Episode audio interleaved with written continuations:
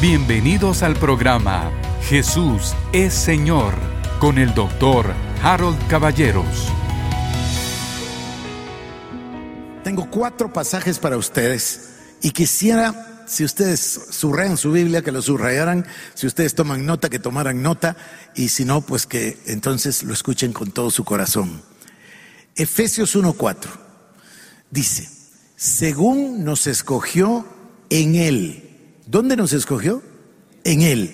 Según nos escogió en Él antes de la fundación del mundo, para que fuésemos santos y sin mancha delante de Él. Es casi demasiado grande para poder asimilarlo.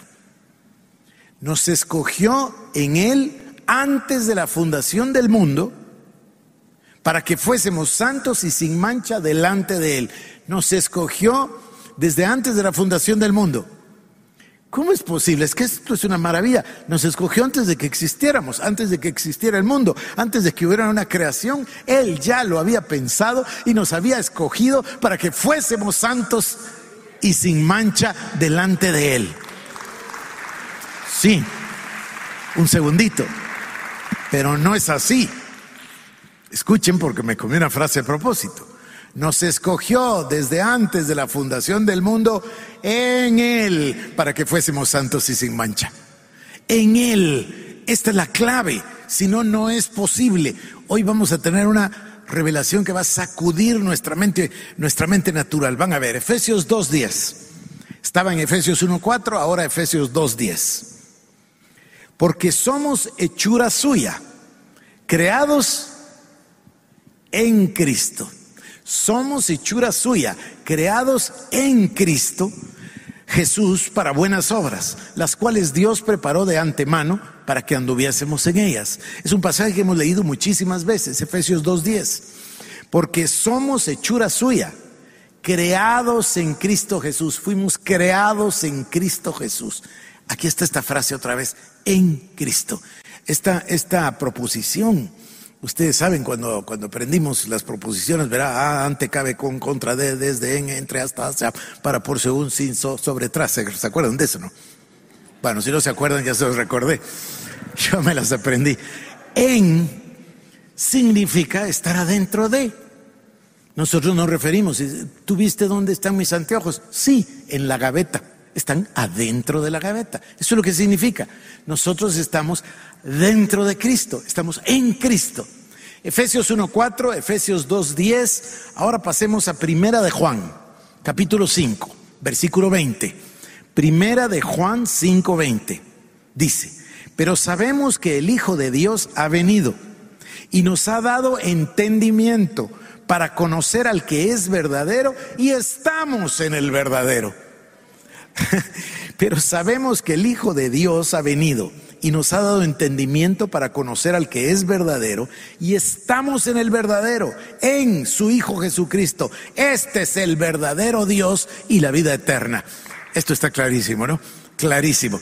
El que aplaudió lo felicito, porque me parece a mí que esto es una cosa extraordinaria. Sabemos que el Hijo de Dios ha venido y que ha dado entendimiento, nos ha dado entendimiento para conocer al que es verdadero y nosotros estamos en el verdadero, en su Hijo Jesucristo. Este es el verdadero Dios y la vida eterna. Y voy a leer Primera de Corintios 1.30. Y dice así, mas por Él estáis vosotros en Cristo Jesús, el cual nos ha sido hecho por Dios sabiduría, justificación, santificación y redención. Vamos a ir en un momento a estas cuatro palabras. Más por Él, por Dios, estamos nosotros en Cristo Jesús, perdón, en Cristo Jesús, el cual nos ha sido hecho por Dios sabiduría, justificación, santificación y redención.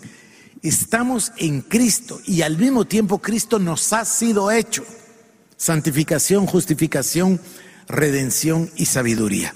Bueno, ciertamente, el hecho mismo de que Dios haya tomado forma de hombre, que haya tomado humanidad y haya vivido entre nosotros, Dios en la carne, con esa humildad suprema de la que nos habla Filipenses 2, 6 al 8, el cual siendo en forma de Dios, no estimó el ser igual a Dios como cosa a que aferrarse, sino que se despojó a sí mismo tomando forma de siervo, hecho semejante a los hombres, y estando en la condición de hombre, se humilló a sí mismo, haciéndose obediente hasta la muerte y muerte de cruz.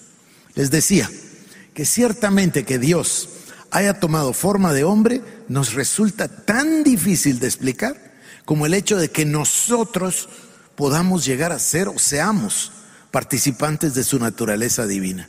Es algo demasiado grande y sin duda que cuesta asimilarlo. Pero la fe, acompañada de la revelación del Espíritu Santo, tal y como nos lo entregó el apóstol, nos va a permitir tomar nuestro lugar en el plan y propósito de Dios. No pierdan de vista el objetivo final. El objetivo final es que nosotros podamos, como dice el libro de Apocalipsis, preparar a la novia. Dice, ya viene la novia y está preparada. Ese es nuestro trabajo. Nosotros no estamos acá, fíjense ustedes, para ganar algo, no estamos aquí para, para tener números, no, estamos con un objetivo. Y eso es lo que yo estoy buscando. Estoy buscando personas que quieran pagar el precio, perder su vida, pero ganar la vida eterna que quieran seguir al Señor al cien y que quieran prepararse como la novia para estar lista, ataviada para el Cordero el día de las bodas.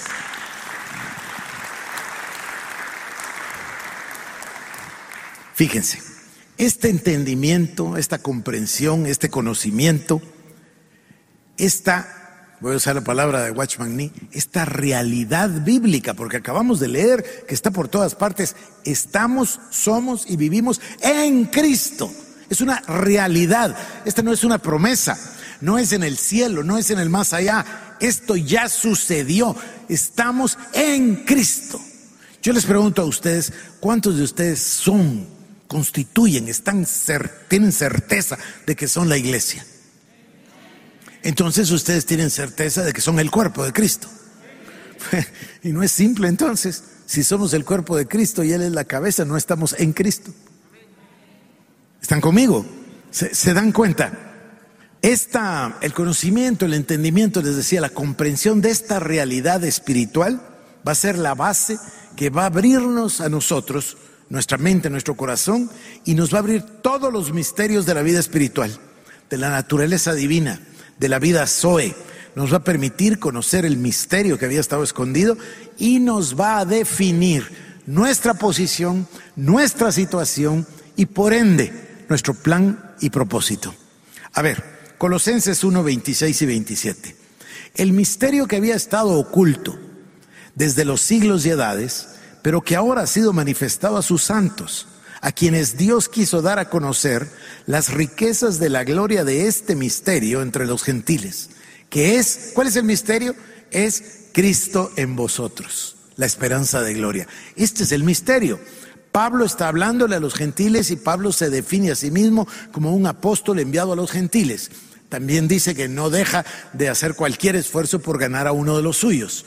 Pero no estamos hablando de que el misterio es que los gentiles entramos al reino. No. El misterio es para los gentiles igual que para Israel. ¿Y cuál es la develación o revelación del misterio? Este es el misterio, dice. El misterio es Cristo en nosotros, la esperanza de gloria. Ahora dio totalmente un cambio. A ver si lo están percibiendo. Los cuatro versículos que leímos en Efesios, en Corintios, en Juan, primera de Juan, los cuatro versículos decían en Cristo.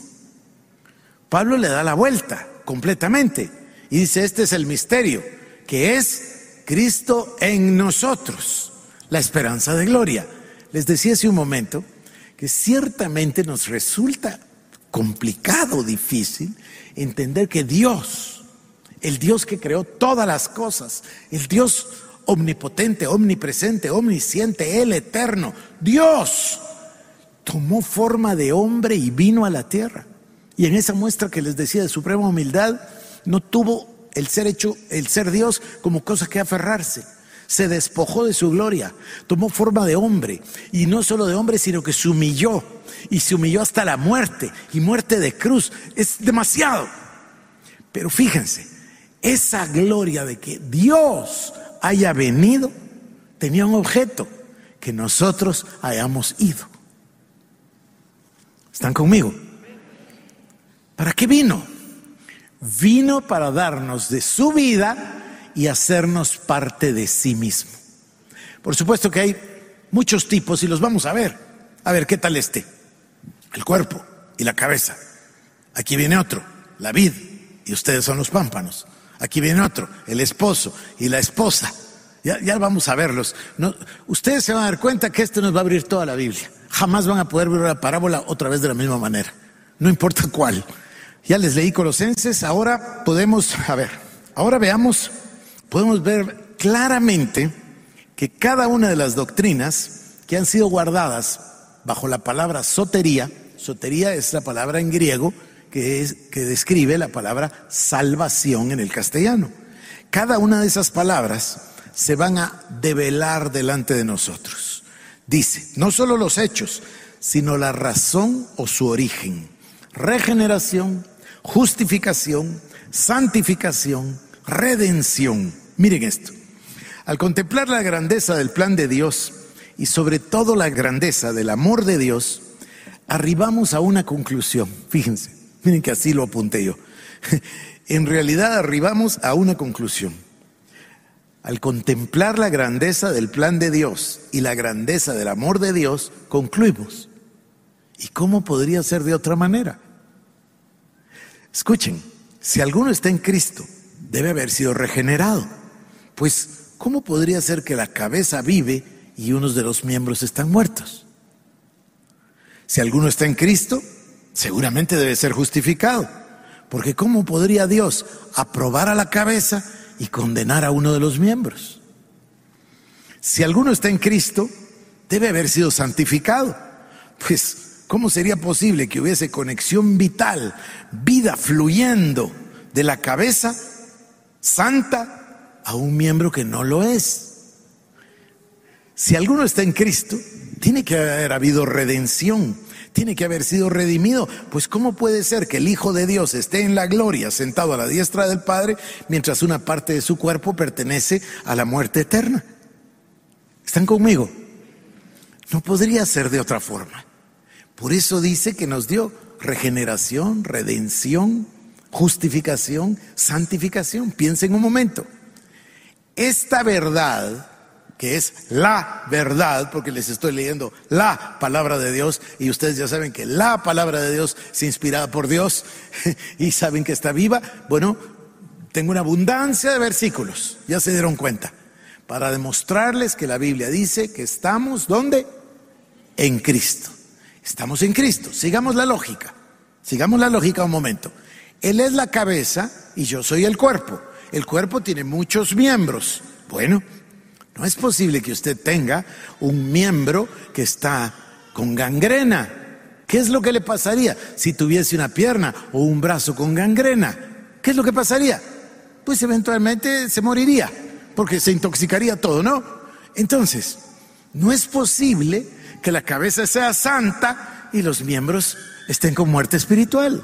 No es posible que la cabeza sea justa y unos miembros estén condenados. No es posible que la cabeza sea regenerada y salva y gloriosa y esté sentada a la diestra de Dios y al mismo momento unos miembros estén perdidos. No es posible que Cristo sea la cabeza y el cuerpo o la iglesia esté en la muerte espiritual. No tiene ningún sentido, están conmigo. Es un razonamiento, sígame. Si Cristo es la cabeza y nosotros somos el cuerpo, estamos en Cristo pero somos como Cristo. ¿Y por qué somos como Cristo? No porque tengamos valor, porque ya sé que todos empiezan a pensar, yo no podría. No, no, no, no, pare. Porque Él vino a morir por nosotros, quitó al hombre viejo, lo clavó en la cruz del Calvario, anuló el acta de decretos que nos era contraria y nos dio vida eterna. Morimos junto con Él, resucitamos con Cristo y nos sentó y nos llevó a los lugares celestiales al lado del Padre. Él lo hizo. Y acabamos de aprender que lo tenía planeado y que ya estábamos en él desde antes de la fundación del mundo. O sea, en la eternidad Dios concibió un plan, concibió una idea. A ver, voy a usar, tienen que leer a Gene Edwards, es fantástico Gene Edwards, cómo le, le da forma a los pasajes, forma literaria, porque, porque es un poco de fantasía, pero está 100% basada en la Biblia. Dice él que en la inmensidad del todo, donde no hay nada que no esté ahí en ese todo, en esa inmensidad del todo, donde no existe el tiempo, sino que la eternidad estaba Dios. Y que un día se le ocurrió una idea que proviene de su propia naturaleza, porque Él es amor. Entonces se le ocurrió la idea, ¿cómo sería tener compañía para compartir el amor? Bueno, es lo que dice aquí. Desde antes de la fundación del tiempo, desde antes de los siglos y las edades, Él ya nos vio creados en Cristo Jesús. Voy a tener que repetirlo, ¿verdad?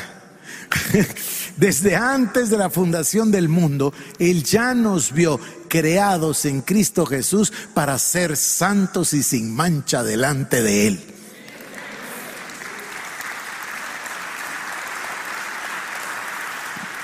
Entonces este ser creado, imperfecto, tenía necesidad de pasar por un proceso que solo le podía dar Dios mismo para perfeccionarlo en Cristo Jesús, para santificarlo, para regenerarlo, para redimirlo, para justificarlo, para santificarlo. Todas, ahora vamos entendiendo la predestinación eterna. Estábamos predestinados desde antes de la eternidad, es, es extraordinario. A ver, yo cuando quieran les repito los argumentos otra vez. Si alguno está en Cristo, tiene que haber sido regenerado porque ¿cómo puede ser que la cabeza viva y los miembros estén muertos? Si alguno está en Cristo, tiene que ser justificado.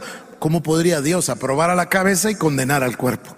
Si alguno está en Cristo, debe haber sido santificado. Pues ¿cómo es posible que hubiera conexión vital, vida, fluyendo de una cabeza santa a un miembro que no lo es? Y si alguno está en Cristo, tiene que haber habido redención, tiene que haber sido redimido, puesto que ¿cómo puede ser que el Hijo de Dios esté en la gloria mientras una parte de su cuerpo está en la muerte? No puede ser. La revelación de Dios, y aquí viene el punto central, queridos hermanos, les suplico su atención.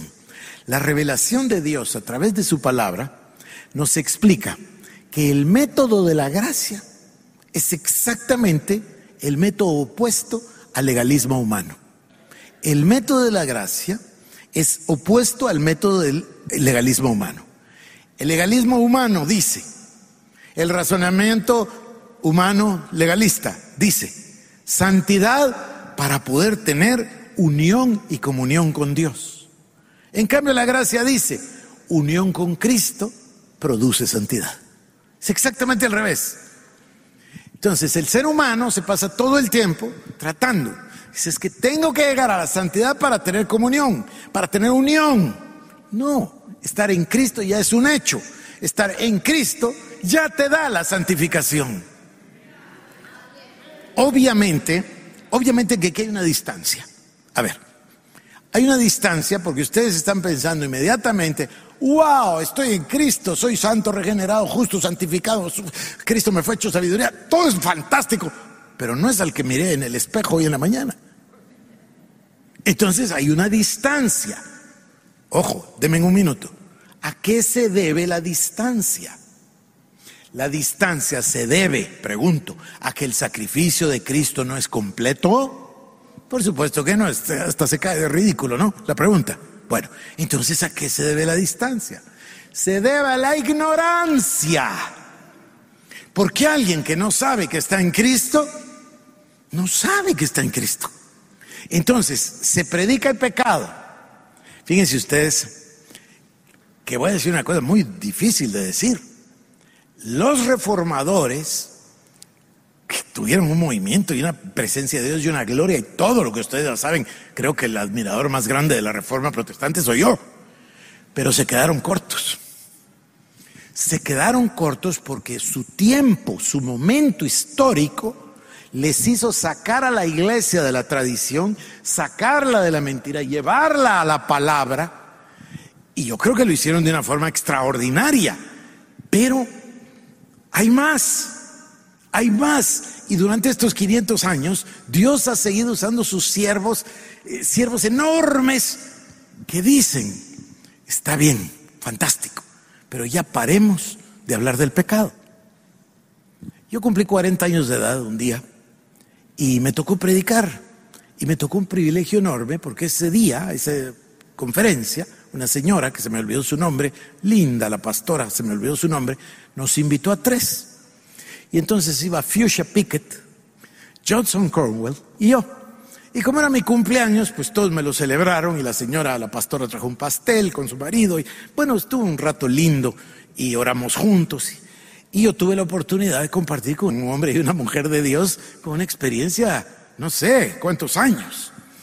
Y entonces Johnson Cornwell se acercó y me dio un consejo. Me dijo, ¿cuánto, ¿estás cumpliendo 40 años? Sí. Bueno, yo me acuerdo de cuando cumplí 40 años. Hay cosas que hubiera querido no hacer. ¿Puedo darte un consejo? Claro, Dios mío, yo que soy una esponja para aprender. Entonces me dice, pasé tantos años en mi iglesia de pastor predicando del pecado. ¿Y sabes qué obtuve? Pecadores. ¿Están captando lo que estoy tratando de decir? La iglesia hace un énfasis.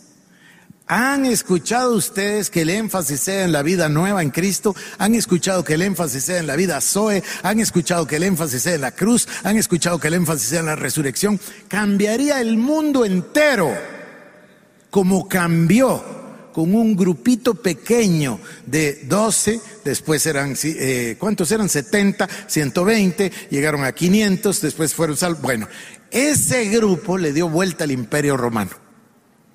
¿Pero con qué revelación? Con esta con esta. Ellos entendieron, estamos en Cristo, tenemos un objetivo, fuimos redimidos, santificados, tenemos unión con Cristo, estamos en Cristo. ¿Y qué fue el razonamiento ipso facto aquí? Pero así, ah, hay que hacer las mismas obras de Cristo. Y una más, Fíjense, las mismas obras. Vemos a Pedro haciendo los mismos milagros, echando los demonios. Pablo, eh, Esteban, Felipe, etcétera, ¿no? Todos haciendo las mismas obras de Jesús, pero con una gran ventaja. Una vez él había muerto y resucitado, ahora las personas podían nacer de nuevo.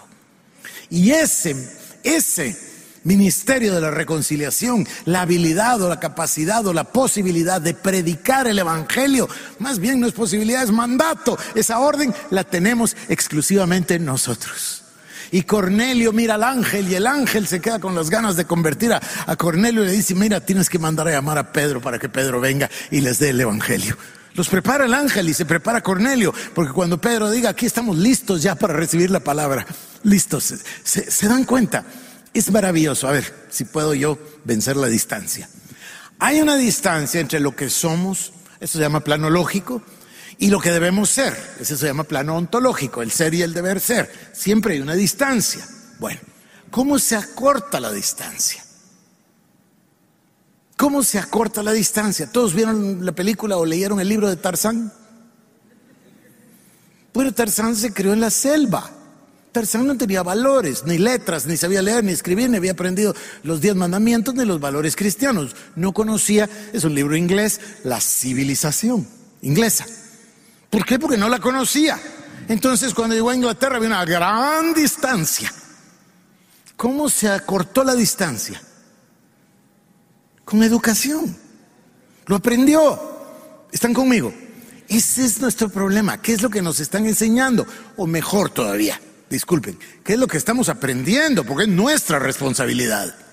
¿Qué es lo que yo estoy haciendo? ¿Qué es lo que yo hago con la palabra de Dios? ¿Cómo la, cómo la llevo a mi corazón para que me cambie la vida? El mundo, esto ha pasado siempre, no van a creer que es el siglo XX y el siglo XXI, esto ha sucedido repetidas ocasiones, toda la vida. El mundo tiene su cultura y el mundo empuja su cultura. Ahora es más obvio que antes porque tenemos todo ese bombardeo día y noche de los medios. En mi tiempo, si usted se cansaba de las noticias, pues apagaba la televisión o el radio. En cambio ahora es 24 por 24. Yo tuve que aprender a ver cómo apagar el teléfono porque toda la bendita noche, plin, plin, plin. Dios mío, yo, y entonces lo apagaba, pero entonces en la mañana se me olvidaba prenderlo, entonces tuve que aprender a, a ponerlo en silencio. Pero ¿a qué me refiero? Que el mundo nos bombardea todo el tiempo. Y acuérdense que el mundo es el enemigo del reino. El que ama al mundo es igual que el que aborrece a su hermano. Entonces, el mundo ejerce una gran presión sobre la iglesia. Y la iglesia, por definición, es una contracultura. Porque la iglesia está siempre a favor de lo que el mundo está en contra y viceversa. Eso así es, el Señor Jesucristo lo dijo. El mundo, los deseos de la carne, las riquezas, etcétera, ¿verdad? Todo eso, eso ya se sabe que está en contra. Pero el mundo ejerce mucha influencia. Y en ciertas épocas, como esta, hay épocas después de la época victoriana también se dio, hay épocas en las que el mundo rebase, parece una inundación, y la iglesia se empieza a parecer al mundo. Entonces la distancia crece. ¿Qué es lo que necesitamos? Necesitamos la palabra de Dios para hacer, a ver, voy a decirlo con mis palabras de la semana anterior, para reeducar o entrenar o reentrenar el alma. Es la palabra de Dios, la revelación que viene por el Espíritu a transformar nuestro entendimiento para que podamos comprobar cuál sea la buena, perfecta y agradable voluntad de Dios. Entonces la distancia se va acortando. Otro ejemplo, esta historia se repite incluso con Ciro, el rey de persa. Un niño que cuando nace lo toman y lo sacan, un hijo del rey, un hijo de un rey, lo toman y lo sacan porque no les conviene el heredero. Eso pasó con Ciro. Al abuelo le dieron una palabra, una profecía, sin duda, ¿no? Y le dicen que ese niño va a reinar y va a reinar en lugar de él. Entonces el abuelo se deshace del niño. Inmediatamente manda a su mejor ayudante, dice el minuto que nazca, lo matas. El hombre no quiso matar, lo mandó con unos pastores y los pastores crearon a Ciro, el rey Ciro, Ciro el grande. Y entonces, ¿qué pasa con Ciro? ¿Tiene conciencia de rey? ¿Tiene vestidos de príncipe? ¿Tiene juguetes de príncipe? Por supuesto que no, no tiene nada. Está 100% que ignorante. No tiene ninguna idea. Ah, cuando se destapa toda la, trama y averiguan y el niño lo llevan con la madre, porque, porque es nieto del rey, ¿verdad? Por el lado de su hija. Entonces lo llevan con la madre. ¿Qué pasa con este niño?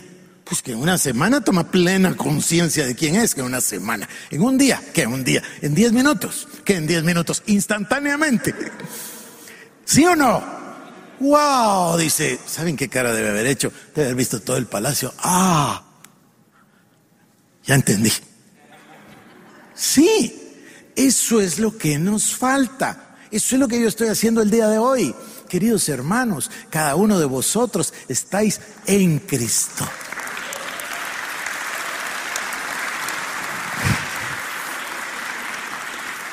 Estuvo mejor el de Ciro que el de Tarzán.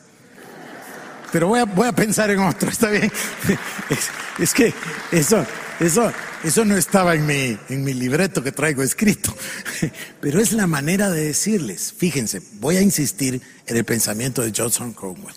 Esto me lo enseñó igual T.L. Osborne. Igual, lo prendí, lo vi, lo viví con él. Osborne predicaba siempre un mensaje. En un momento, si la persona, uno, está fuera de sintonía, o voy a decir carnal, dice, pero ¿por qué predica estas cosas? Son irreales.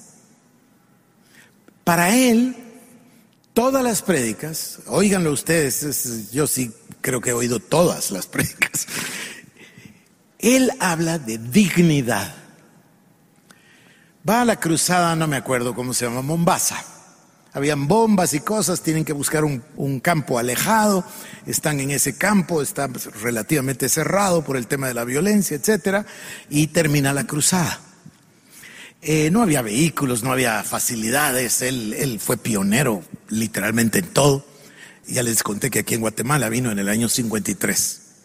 Pero entonces está en Mombasa, termina la cruzada, y se suben en un pequeño Volkswagen, que era el único automóvil que era propiedad de un misionero y que los llevaba y los traía del hotel, a él y a la hermana Daisy. Entonces se meten en el Volkswagen y él se mete adelante y el hermano sale y en la puerta ven a un hombre tirado en el suelo de estas personas que no tienen sus piernas bien, un inválido. Entonces el hombre caminaba con las manos y estaba ahí tirado en el suelo y el hermano Osborne, que va en el Volkswagen con el misionero, ve que viene un carro y que el carro no se percata de que el hombre está ahí, de que puede arrollarlo. Y el hombre está tan bajo que el del carro no lo mira. Entonces Osborne se baja, imprudentemente dice él mismo después, se baja a toda velocidad y para para que no vaya a haber un accidente. Entonces quiere levantar al hombre cuando se percata que el hombre no puede levantarse. Y le dice, ¿cómo se llama usted? Y le dice Musake. Y él le pone Papa Musake. Así le dijo toda la vida a Osborne, Papa Musake. Entonces le dice, dice que se puso ahí y dice, yo soy T.L. Osborne, el que acaba de predicar aquí atrás en, el, en la plataforma. Y dice que vino a su corazón, ¿qué vas a hacer? ¿Qué es lo único que puede hacer? Hacer lo que hubiera hecho Cristo o no. Entonces dice, voy a orar por él. ¿Está bien? Voy a orar por él. Que sea sanado. Entonces empieza el diálogo. Yo soy Tele Osborne, yo soy el que predicó en la plataforma. Prediqué de Jesús. ¿Sabes quién es Jesús? ¿Sabe usted quién es Jesús, Papa Musake? Jesucristo vino para salvarlo. Y empieza, y el hombre está todavía aquí en la tierra. Y le dice, no, es que a mí me tengo un perro. Sí, sí, lo distrae, un perro. Sí, es que en la noche cuando llego a la casa el perro me lame las llagas que me hago de caminar sobre las manos. Este es el tema de Osborne, este es telepintado, la dignidad que Cristo le da al ser humano. Entonces él dice, le predica el Evangelio en una cápsula y es tan sincero y dice, y aquí en la cabeza había una voz que decía el diablo, ¿y qué vas a hacer? ¿Y qué vas a hacer? El diablo, no, no Dios, al principio fue Dios, ¿no? ¿Y qué vas a hacer? Y entonces dice, junté fuerzas y le dije, espérate y ves. Y entonces le declaró el Evangelio y vio cómo el hombre iba cambiando, iba entendiendo, iba entendiendo, iba entendiendo. Cristo vino y murió para darte dignidad, Cristo vino para sanarte, Cristo vino para que recibieses vida eterna, Cristo vino. Y cuando sintió que está listo, dice, papá, ¿quieres caminar? ¿Quieres pararte? Y se levantó y caminó. Lo llevaron, escuchen esto, un, segundito más, escuchen esto porque esto, esto es Tele Osborne, como les digo, pintado. ¿Sabe qué hizo con Daisy? Lo agarraron, se lo llevaron, lo bañaron, lo rasuraron, le fueron a cortar el pelo, le fueron a comprar un traje, le pusieron una camisa con corbata y lo sentaron en la noche en la plataforma. Eso es dignidad en Cristo Jesús. Todos tenemos derecho a esa dignidad. Por eso, por eso, le podía sacudir un auditorio entero cuando decía, Cristo en nosotros, con acento lo decía, la esperanza de gloria. Eso es. Ese es el Evangelio. Dios mío. Voy a tener que terminar, pero voy a llegar aquí. Yo, yo voy a enseñarles qué quiere decir que la vid, porque es lo mismo. Yo soy la vid, ustedes son los pámpanos. Un pámpano no decide qué hace. El pámpano crece. ¿Y cómo crece? Con la savia. ¿Y de dónde viene la savia? De la vid. ¿Y de dónde viene la información? De la vid. El pámpano no tiene ninguna otra que ser igualito que la vid. Fíjense ustedes, lean por favor Efesios 5. Yo voy a mostrarles, dice, someteos los unos a los otros. Y hemos usado el pasaje cientos de veces, en todos los matrimonios cristianos, en todas las bodas, se saca Efesios 5. Que la mujer se someta al marido. Dios mío, hace unas noches el Señor me abrió el pasaje gracias a este entendimiento. No es eso. Dios está hablándonos de que Él es el esposo y nosotros, la iglesia, es la esposa. Ya van a ver ustedes el pasaje. La vid y los pámpanos, el esposo, la esposa, la cabeza y el cuerpo.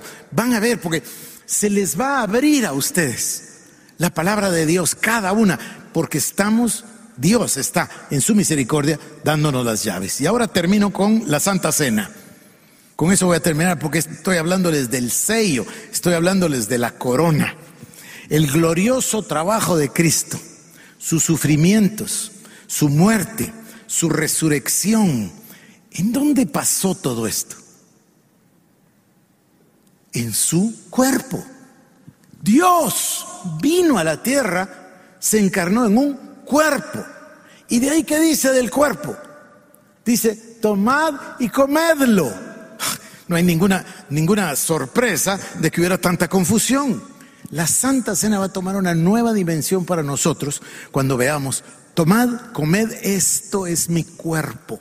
Nos está haciendo partícipes de su propio cuerpo, de todo lo que tuvo como humano. Pero es la maravilla, es que es Dios y es hombre al mismo tiempo. Y de ahí nos lo da. A ver, mejor voy a leérselos, por favor, voy a leerles Juan 6, con esto termino hoy. Juan 6, 31. Nuestros padres comieron el maná en el desierto como está escrito, pan del cielo les dio a comer. Y Jesús les dijo, de cierto, de cierto os digo, no os dio Moisés el pan del cielo, mas mi Padre os da el verdadero pan del cielo. Porque el pan de Dios es aquel que descendió del cielo y da vida al mundo.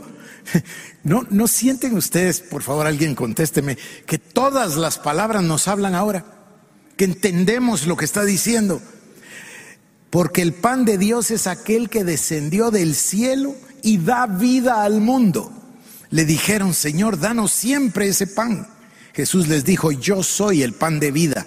El que a mí viene nunca tendrá hambre y el que en mí cree no tendrá sed jamás.